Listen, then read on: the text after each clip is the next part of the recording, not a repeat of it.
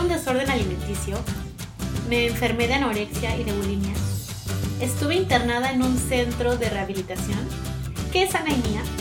Estos y otros puntos más trataré el día de hoy en Acá Entre Nos. El día de hoy quise tocar ese tema porque creo que ya es hora de hablar y de contar mi historia. Creo que es una manera de, de poder sacar todo esto que viví durante muchísimos años. Las personas que realmente me conocen y que estuvieron conmigo durante todo este tiempo o las que me conocen desde que tengo 13 años o desde que soy una niña pequeña sabrán parte de mi historia. Algunas personas pudieron vivir toda esta enfermedad conmigo, o sea, pudieron ver todo el proceso, pudieron ver cómo yo misma me estaba muriendo, pudieron ver cómo, cómo esta enfermedad se estaba comiendo mi alma y mi ser. Bueno, comenzaré por contar un poco de, de mí. Yo, eh, cuando era pequeña, siempre fui una niña que quizás por mis papás, porque mis papás eran demasiado jóvenes, no sabían exactamente cómo, cómo, cómo alimentar a su primer bebé. De ello, por lo que me cuentan mis papás, ni siquiera fui alimentada por, por leche materna, que pues hoy en día sabemos que es el principal alimento para los pequeñitos y lo más importante. Y yo, en mi caso, no fue así. Creo que me alimentaban con otro tipo de, de, leches, no sé cuál exactamente, pero me comenzaban a dar jugos, me comenzaban a dar cosas que no debería de comer en esa edad. Aclaro aquí, solamente digo que pues mis papás eran muy jóvenes y quizás en esa época no estaba, no, había tanta información para los padres. Nací en el año, los años 90, 92, entonces como que creo que no era tanto énfasis en la alimentación del bebé como lo es ahora. Y bueno, también pues fui muy, consentida por mis abuelos. Eh, recuerdo que, todavía recuerdo cuando yo tenía unos 3, 4 años, que mi abuelo llegaba con cajas de chocolates, de dulces, me acuerdo mucho de esas cajitas Sonritz eh, que traían un premio y todo, o sea, me llevaban un buen de juguetes con dulces. O sea, siempre fui como que muy consentida en ese aspecto. Lo digo entre comillas, entre comillas porque realmente eso no es consentir a tu hijo. Pero bueno, a mí me consentían mis abuelos porque pues ellos lo hacían como demostrarme su amor dándome dulces y chocolates. Desde ahí comenzó como mi adicción a a los, a, los azúcares. Y pues bueno, obviamente comencé a subir de peso conforme fueron pasando los años. Tengo varias fotos en donde pues estoy en el jardín de niños y soy llenita. Y me veo como que bonita y chistosa y como que todos, ay, qué bonita niña, qué, qué chistosa, qué bonita y así. Pero pues realmente yo ahí no me daba cuenta de que tenía un problema de sobrepeso. Para mí, para mi familia, pues era normal que yo estuviera así. Decían, se va a desarrollar y va a crecer, ¿no? Ya conforme voy entrando a la primaria, es cuando ya me voy dando cuenta que hay un problema, porque todos los niños comienzan a burlarse de mí, comienzan a hacerme bullying y me empiezan a rechazar porque estaba yo gordita. Me empiezan a cantar las típicas canciones que no sé si a ustedes les tocó en la primaria, que así hacían bullying a muchos de sus compañeros, o quizás a algunos de ustedes también les tocó que les hicieran bullying. Pues a mí me tocó ese rechazo total incluso por los maestros. Como recuerdo que los maestros a veces me decían, no, pues es que no te queda, o cosas cuando era como que nos teníamos que disfrazar en clase o algo así, y no me quedaba el disfraz, realmente me decían, es que no te queda, lo siento, no puedes. Cosas que viví de rechazo de los mismos profesores. Y que pues en esa época era normal y nadie decía nada. Hoy en día ya todos ya sabemos cómo está la situación del bullying, o sea, ya no es normal, o sea, ya ahora sí se hace algo. En ese tiempo, cuando yo era pequeña e iba en la primaria, no se hacía nada de eso. Entonces era así como que ah, te hacen bullying, pues ni modo, ¿no? Es normal, para que estás gordo, en mi caso, para que estoy gorda. Y así fue, conforme fui, fui creciendo y, y, me di cuenta que pues yo no estaba dentro del peso normal que todas mis compañeras estaban. Realmente sí sufrí muchísimo rechazo en lo que era la primaria. En la secundaria, cuando ya me empezaban a gustar los niños, pues realmente mm, ningún niño me hacía caso porque, porque era la niña gordita rara del salón. Y pues solamente me tocaba como que sufrir por amor en esa época de niña, ¿no? Porque pues nadie me quería porque estaba yo gordita. Se me hacían burla o a veces jugaban conmigo, a veces jugaban apuestas. Realmente fueron muy crueles esos, esos niños conmigo cuando yo iba en primaria y en secundaria. Cuando yo cumplo 14 años, recuerdo muy bien que iban a ser los 15 años de una prima. Acabo de mencionar que en esa época yo pesaba 100 kilos, a mis 14 años, 13, 14 años, pesaba 100 kilos casi, como 98 kilogramos. No era normal para mi edad y para mi estatura, o sea, claro, no era un problema de obesidad. Y pues obviamente mis papás intentaron ayudarme antes de todo esto, o sea, me llevaban a nutriólogos, me ayudaban con el plan de alimentación y todo, pero realmente yo no hacía caso, yo amaba comer, o sea, yo me sentía pues no me sentía bien emocionalmente, pero como que me sentía como cómoda, me sentía en mi zona de confort y que no necesitaba bajar porque ah, quien me iba a querer, me iba a querer como yo estaba, etcétera, o sea, no, no me importaba nada de eso. Y bueno, regresando a lo, a que de cuando tenía 13 años, recuerdo muy bien que, que llegó a ver una prima y le digo, bueno, la prima iba a cumplir sus 15 años, también estaba como, estaba llenita mi prima, ¿no? Y me comienza a decir de que de que iba a bajar de peso con cierta alimentación para sus 15 años. Y ya dejé de verla dos meses y después regresó a verla otra vez y wow, había bajado muchísimo. Y dije, ¿qué hiciste? Y me dijo, no, pues busqué a Ana y a Mía. Ella no me dijo qué era ni nada, yo solamente se me metió a la mente. Dije, Ana y Mía, ¿qué será? Y ya ahí quedó todo. O sea, ella jamás me, me explicó de qué se trataba ni nada. O sea, solamente, me dijo, busqué a Ana y a Mía. Obviamente, como yo era muy curiosa, y en esa época comenzaba todo eso del internet y pues se podía tener acceso pues más fácil, ¿no? me acuerdo que era la época de los cibers, yo no tenía internet en mi casa, pero podía ir a un ciber, o a casa de mis primos, me iba a conectar también. Y me, me recuerdo varias horas, todavía recuerdo ese día, ese día que estuve como tres horas buscando a Ana y Mía. Busco Ana y Mía y me sale anorexia y bulimia. Ana Anorexia, Mía Bulimia. Y comienzo a ver un sinfín de páginas que comienzan a hablar de esta enfermedad como si fueran diosas, como si fuera como si fuera una especie de, de club o de, no sé, hasta de secta, en donde tienes que hacer diferentes pasos, diferentes trucos para poder llegar a tu meta. En estos blogs o páginas de anemia, todas se, se alababan, se entusiasmaban para poder llegar a las metas. En cuanto a las metas, las metas eran metas de peso, o sea, eh, tenías que bajar tantos kilos en una semana, en tres días no ibas a comer nada y cosas así exageradísimas que realmente fuera de lo normal. Pero tenía muchísimos seguidores, muchísima gente.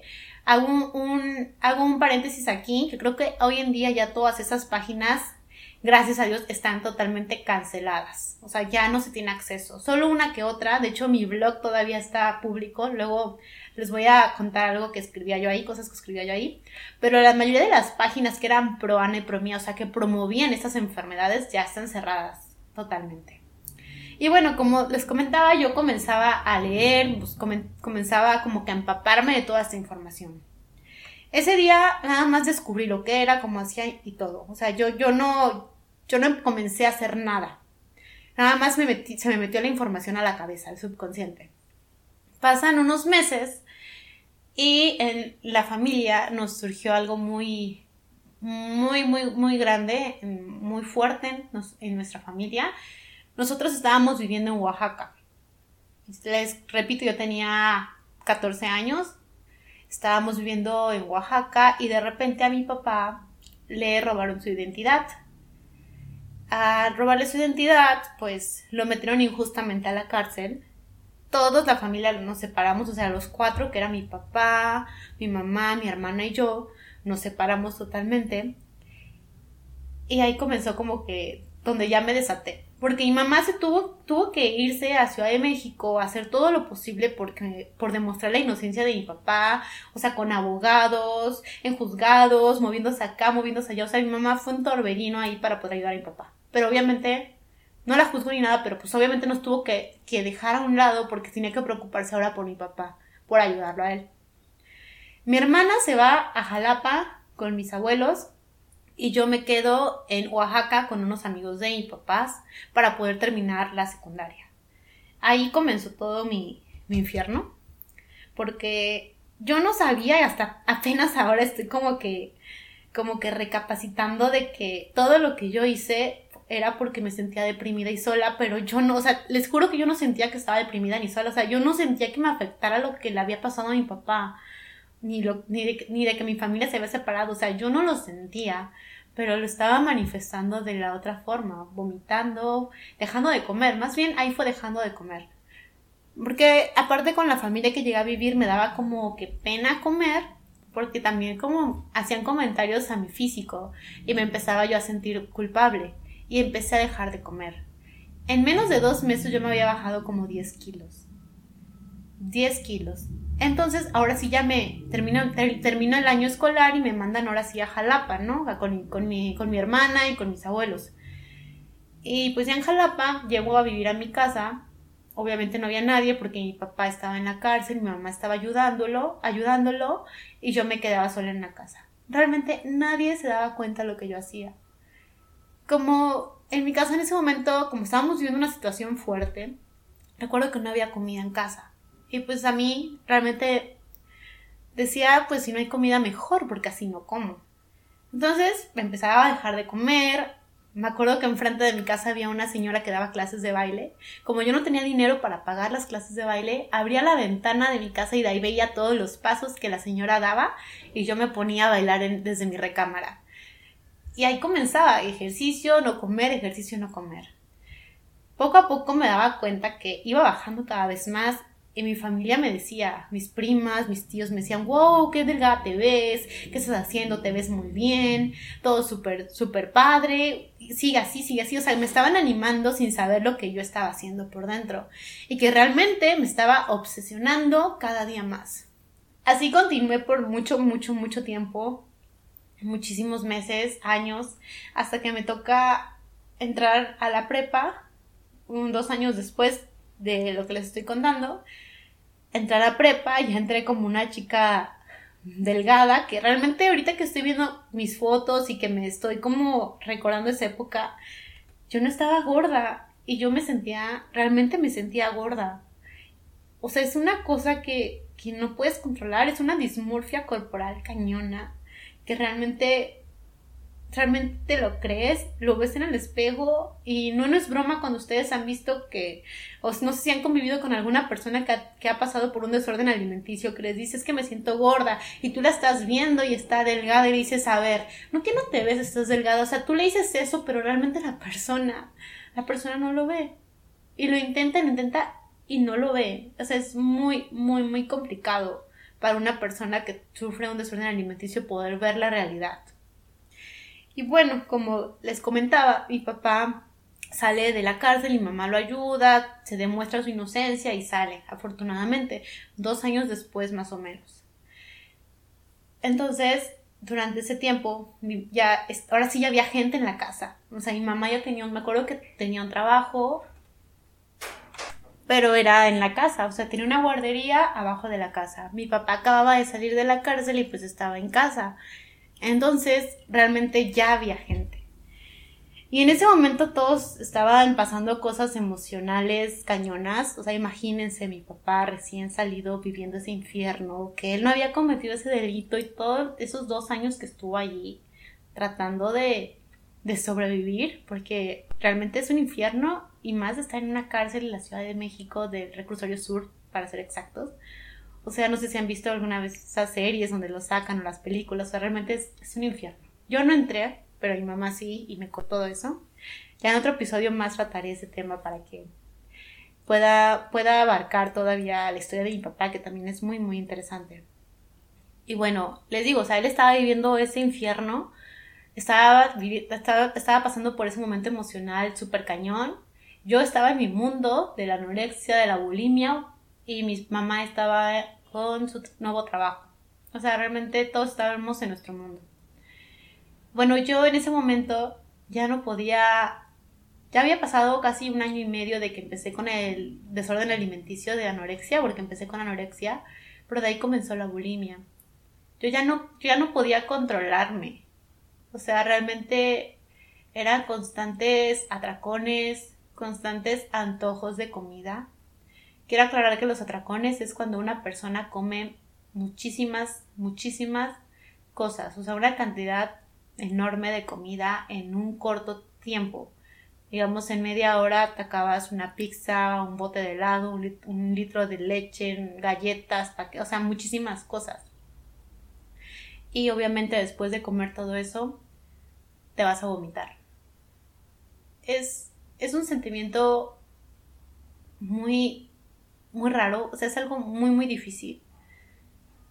Todavía me acuerdo cuando yo hacía eso que realmente no me podía, no me podía controlar. Me recuerdo llegando de la escuela y pasando a tiendas para comprar grandes cantidades de, chatarra. Mis atracones casi siempre fueron de chatarra.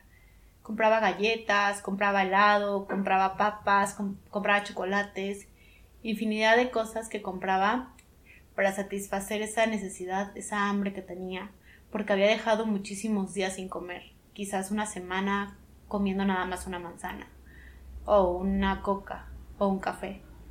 Y pues obviamente mi cuerpo tenía hambre y me pedía gritos que lo alimentara. ¿Y qué era lo primero que el cuerpo te pide? Pues quiere glucosa. Tu cerebro necesita glucosa para poder pensar, para poder vivir, para poderle mandar las órdenes a tu cuerpo.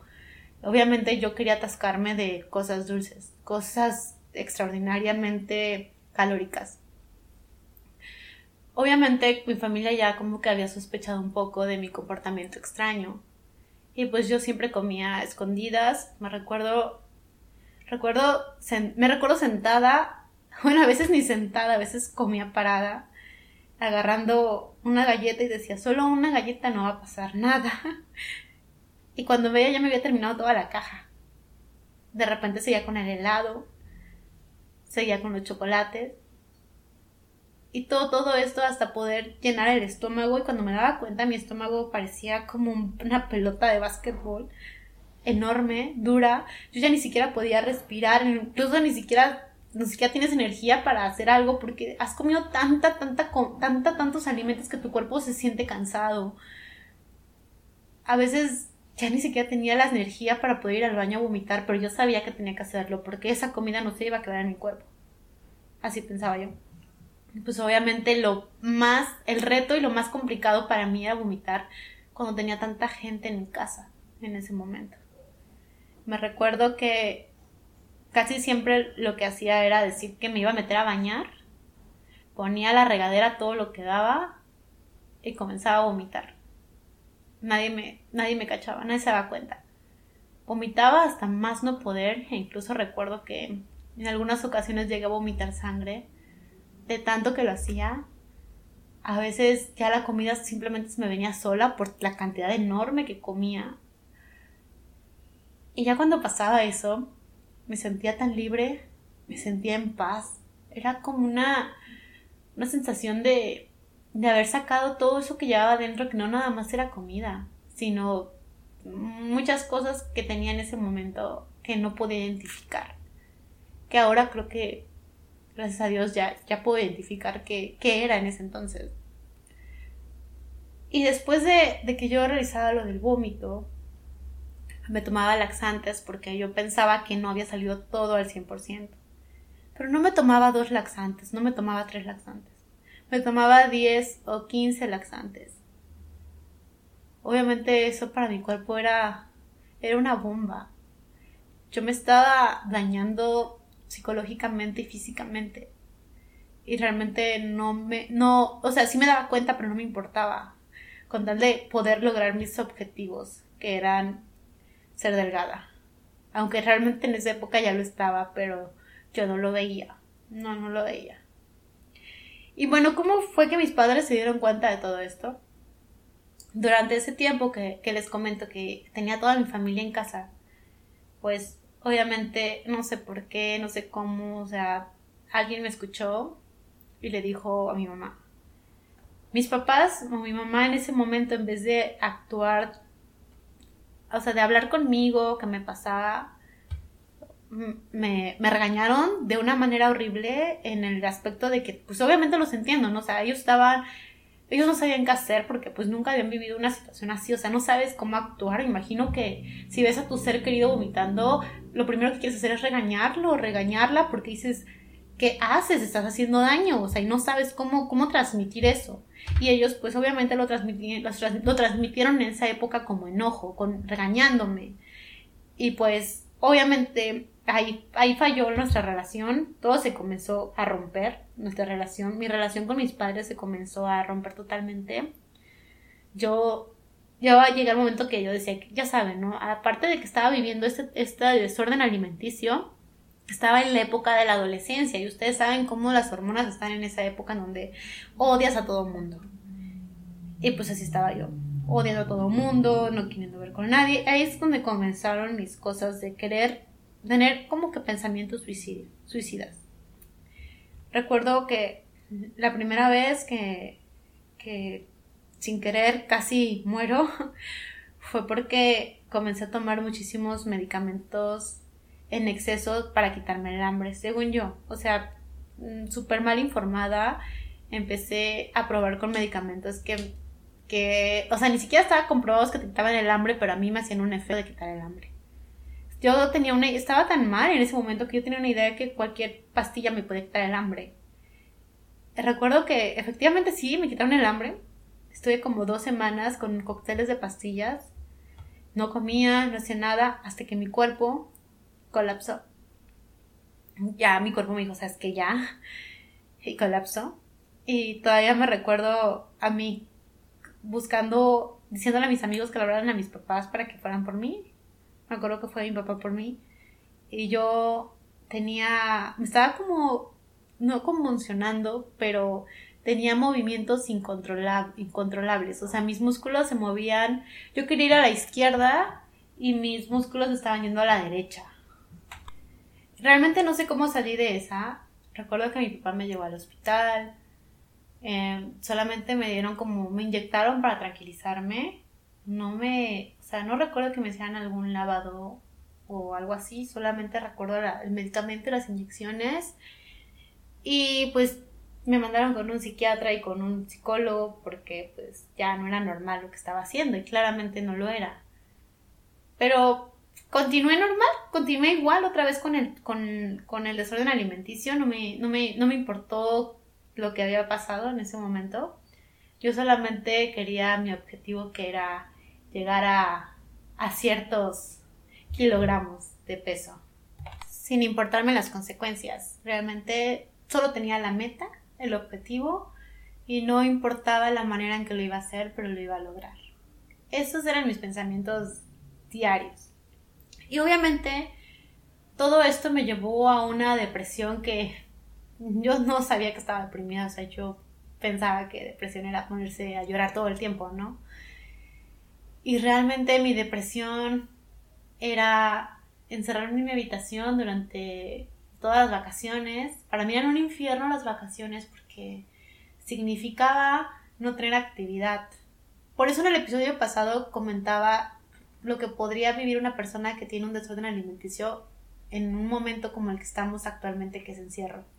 Porque me recordaba a mí, en la época de vacaciones, que yo no quería salir para nada, que yo me encerraba en mi habitación en pijama todo el día, que me la vivía ideando cómo poder bajar más y más, pesándome tres o cuatro veces al día, que si me daba hambre y me daba un atracón, ¿cómo iba a lograr vomitarlo? Y como mi mamá estaba todo el día aquí en vacaciones, porque ella tampoco estaba trabajando, era, era un infierno, era horroroso ver que no se iba para nada y que no podía vomitar, porque obviamente si estaba ella aquí, yo no podía hacer eso me iba a cachar, me iba a regañar, íbamos a comenzar a discutir como siempre y se iba a desatar ahí una pelea horrible.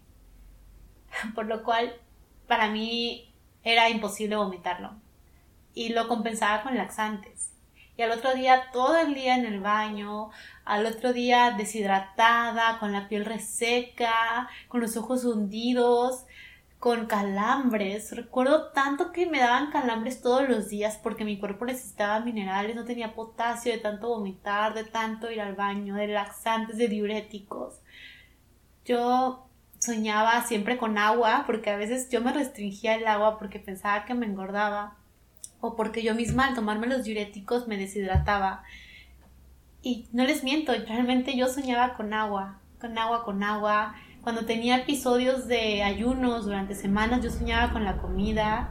Eran sueños recurrentes y toda mi vida giraba en torno a ello. Al espejo, medirme, pesarme cada rato, que mis amigos me, hablaban para salir. Yo siempre les decía que no. Y si alguno de mis amigos de esa época de la prepa y de la universidad me están escuchando, sabrán que muchísimas veces les cancelé, casi siempre, o sea, era así como que a Fanny ya no la invitamos porque nunca va. Y pues simplemente pensaban que era porque no me caían bien o por, no sé, porque era antisocial o yo qué sé. Pero realmente lo que pasaba en ese momento en mi mente era, no quiero que me vean porque ya subí 3 gramos, porque me veo gorda, porque se van a burlar de mí. O sea, yo tenía lo las mismas sensaciones de la primaria, ya cuando estaba delgada, porque los que me veían en esa época se dieron cuenta que había bajado muchísimo de peso. Todavía recuerdo en la universidad cuando un maestro me dijo que estaba súper flaca, que ya me iba a morir, que nada más me faltaba ya flotar porque ya estaba toda demacrada, o sea, y ahí fue donde sentí, en vez de sentir, ay no, es que estoy mal, que no sé qué, sentí alegría de que por fin alguien me dijo que estaba flaca y que me había demacrado, o sea, para mí eso era bonito. Y realmente nunca veía que me estaba muriendo, me estaba muriendo, yo ya no me podía sostener, ya no podía sostener. Cuando estaba en la parada esperando el, autobús para ir a mi casa, varias veces me mareé varias veces estuve a punto de desmayarme y me acuerdo que las personas que estaban ahí me agarraron y me dijeron, a ver, siéntate, tranquila, necesitas un taxi, le a tus papás. No, no, no, yo estoy bien, decía, estoy bien, no pasa nada. En la universidad, recuerdo también que como dos veces casi, casi me desmayo, o creo que una vez me desmayé, y también fue mi mamá por mí para llevarme al hospital. O sea, casi siempre me la vivía en el hospital. Siempre. Siempre, siempre, porque pues me estaba muriendo. O sea, y, realmente lo veía y sabía lo que estaba yo haciendo. Y aún así continuaba porque para mí eso era, eso estaba bien, o sea, eso me hacía sentir bien. Entre más débil me sentía, entre más flaca estaba, entre más veces mi piel estaba más deshidratada, entre más mis ojos más hundidos, mientras más mi cara estuviera chupada, yo estaba feliz, era para mí era eso era una satisfacción que me cuesta explicar, o sea, no, no, no sé cómo explicarlo, pero era una alegría extraordinaria. Para mí ir a la universidad o ir a, ir a la prepa o ir a la universidad para mí fue fue un fue un no sé fue como un, un infierno porque pensaba que todo el mundo se iba a burlar de mí. Porque me iban a decir gordas se iban a reír.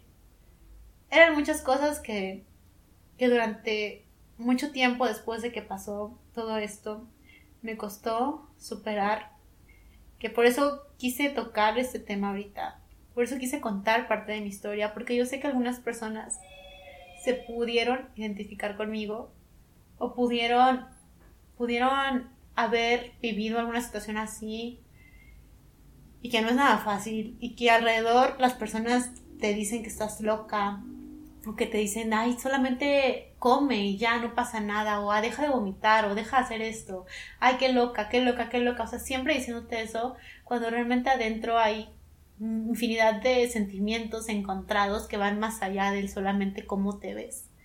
Es algo muchísimo más allá. Y después de todo esto, me internaron. Me internaron en un centro de rehabilitación donde para mí no fue de gran ayuda, nada de ayuda. Fue un centro de rehabilitación que solamente se empeñaban en, en hacerme sentir mal. A mis papás les vendieron la idea de que este centro de rehabilitación tenía a todos los profesionales de la salud para apoyarme, que tenían psiquiatras, psicólogo, médico, nutriólogos, a todo, cuando realmente yo estando adentro me di cuenta, bueno, me di cuenta, o sea, lo viví, no había nada de eso. Solamente se la basaban en insultos hacia todos nosotros, porque éramos chicos y chicas obviamente separados, pero se la pasaban insultándonos, haciéndonos sentir mal, y realmente su terapia era un poco ortodoxa, o sea, realmente no era, no era nada saludable. Obviamente si tú decías a tus papás algo, ellos trataban mal. Creo que era como una especie de anexo, pero mejor, mejorado, porque si les cobraban a tus papás, te tenían eh, disque bien, porque realmente no estaba bien, ya que vivíamos en bodegas, les, les repito, me, me maltrataban psicológicamente y la alimentación estaba fatal. O sea, nada saludable, nada balanceado, nos daban lo que ellos querían a la hora que querían. Entonces yo no podía hablar porque si yo hablaba me iba peor. Me di cuenta que muchos de mis compañeros que se quejaban con sus papás, bueno, de mis compañeros que estaban ahí eh, internados como yo, se quejaban con sus papás y cuando se iban sus papás al otro día les iba como en feria. Los trataban súper mal, algunos les echaban botes de agua fría para que no estuvieran quejando ni de habladores. Entonces realmente quejarme para mí hubiera sido un infierno. Me iba, me iba a ir peor. Y aguanté los tres meses que duró el tratamiento así. Cuando salí, obviamente, de hecho, un paréntesis, obviamente durante, estuve en la clínica, tengo que admitir que vomité algunas veces. Me las ingeniaba, a pesar de que tenía cámaras en todos lados, me las ingeniaba para vomitar sin que se dieran cuenta. Aún ahí sí lo. Y cuando salí del centro de rehabilitación, todavía recuerdo ese sentimiento de que, ay, yo voy a ver a mis papás por fin.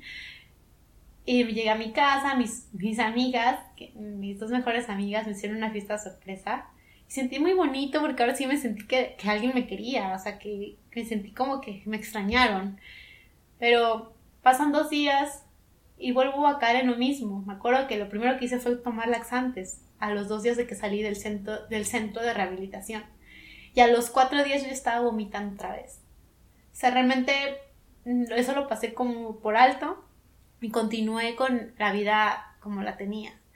Me acuerdo que volvió a la segunda racha en donde ahora sí mi, mi comida era era una pastilla para quitarme el hambre que compraba yo en internet, era una coca, un café y ya. Tanto que me fui a los 47 kilos aproximadamente. Bajé muchísimo de peso. Me acuerdo que era talla 1 de la ropa. Yo ya y seguía igual de como cuando entré, de antes de que entrara al centro, al centro de rehabilitación, enfermándome, este, muy débil, etcétera. Regresé a la universidad, sí, sí regresé, pero también estaba igual, o sea, no, no tuve ningún avance. Y eso porque yo no lo quería, o sea, yo decía, esta enfermedad no es una enfermedad, es un estilo de vida que me va a seguir por siempre. Por siempre me va a seguir. Y siempre me estuve como que mentalizando eso. Y no, o sea, por eso ahora digo, si alguien quiere salir, y lo comentaba en el video anterior, perdón, en el podcast anterior, que esta enfermedad es para poder salir o empezar la recuperación, es que uno mismo quiera, porque si no lo quiere, jamás lo van a hacer. Les digo, yo que estuve internada, que me llevaron a mil psiquiatras, psicólogos, todo, no lo quise, no lo quería. Yo decía que era mi modo de vivir y que así iba a estar siempre. O sea, para mí eso era felicidad y tranquilidad. Y pues bueno, después de, todo esto que, que, les digo, llegó la segunda vez que estuve a punto de morir. En un momento de mis atracones, recuerdo muy bien que yo ya no podía vomitar con los dedos. Ya no podía. Ya tanto que lo hacía, yo creo que no sé qué me pasó, que ya era imposible.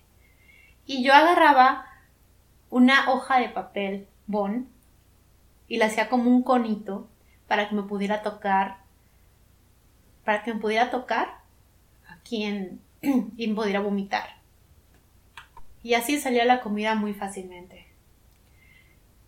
En una de esas, el conito que yo hacía se me atoró y yo ya no pude respirar. En ese momento dije, ¿qué rayos hago?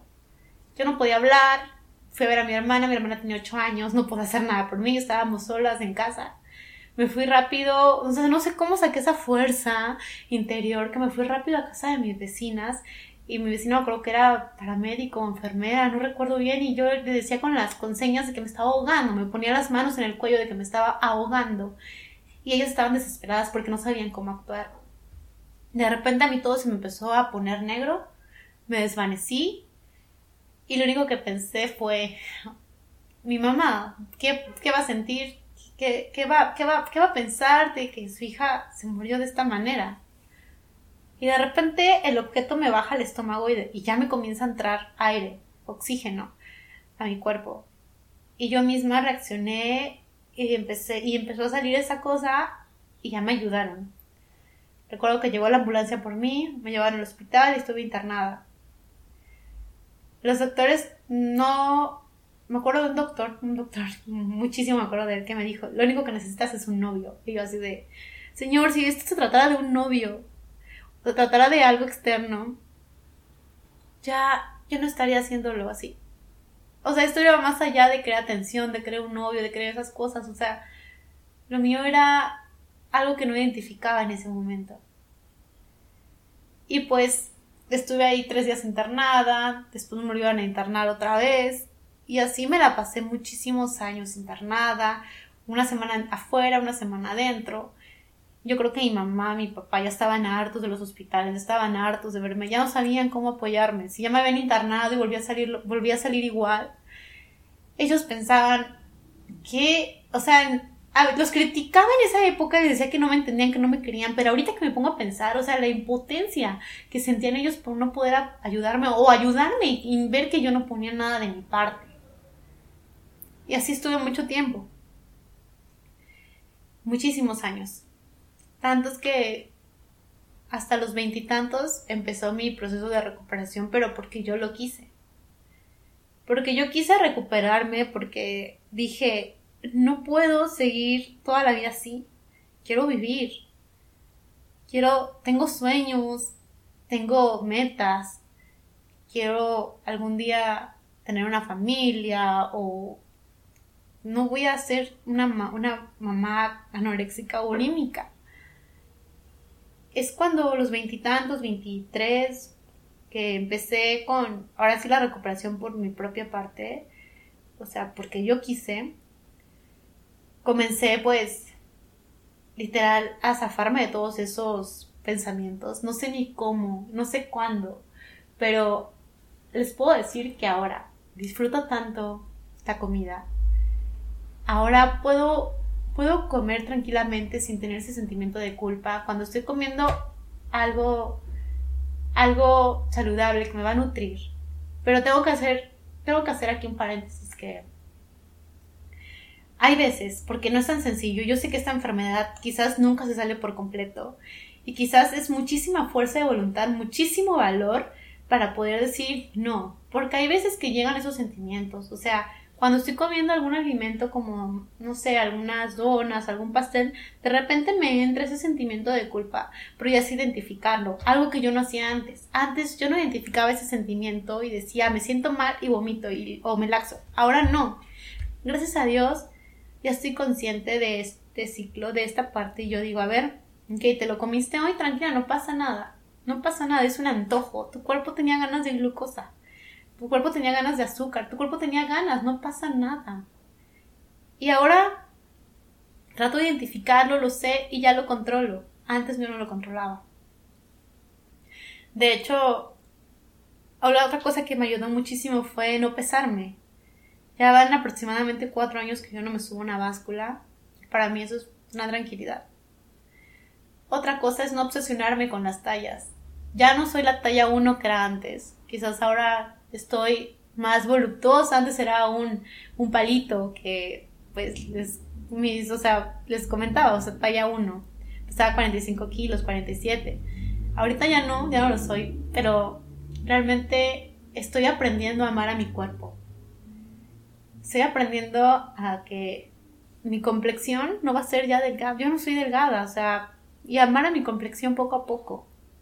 Porque sí cuesta, no les voy a decir que oh, ya soy me super mega y amo cada, cada centímetro de mi cuerpo. No, hay veces que sí me causa conflicto cierto rollito, me causa conflicto ciertas cosas. Pero ya no llego al momento de obsesionarme como antes. Es un proceso, son muchísimos años, muchísimos, muchísimos años y no es tan fácil. Es algo que quizás toda tu vida queda ahí, que quizás todo el tiempo lo puedas de repente como que pensar, pero ahora ya somos capaces de identificar, al menos en mi caso ya soy capaz de identificar cuando hay un, un foco rojo y digo, sabes que aquí no es porque si no vas a caer. O sea, ya puedo identificar cuando puede haber una recaída. Y ahora, por eso quise hablarlo, porque creo que es la mejor forma de poder sacar todo esto que llevo adentro, contándolo. Contando todo esto, porque quizás alguien más esté viviéndolo, o alguien lo vivió. Me gustaría saber si alguien está, pasó una situación así, qué es lo que opina, cómo lo superó. Creo que es momento de apoyarnos y por eso quise hablarlo. Yo creo que en otro episodio más les contaré mm, a fondo sobre lo que a mí me ha servido para poder llevar esta recuperación y también contar un poco más de cómo fueron mis días que estuve internada y compartirles un poco más de, mi blog que tuve en esa época cuando yo estuve, estuvo más fuerte todo lo de mis trastornos alimenticios.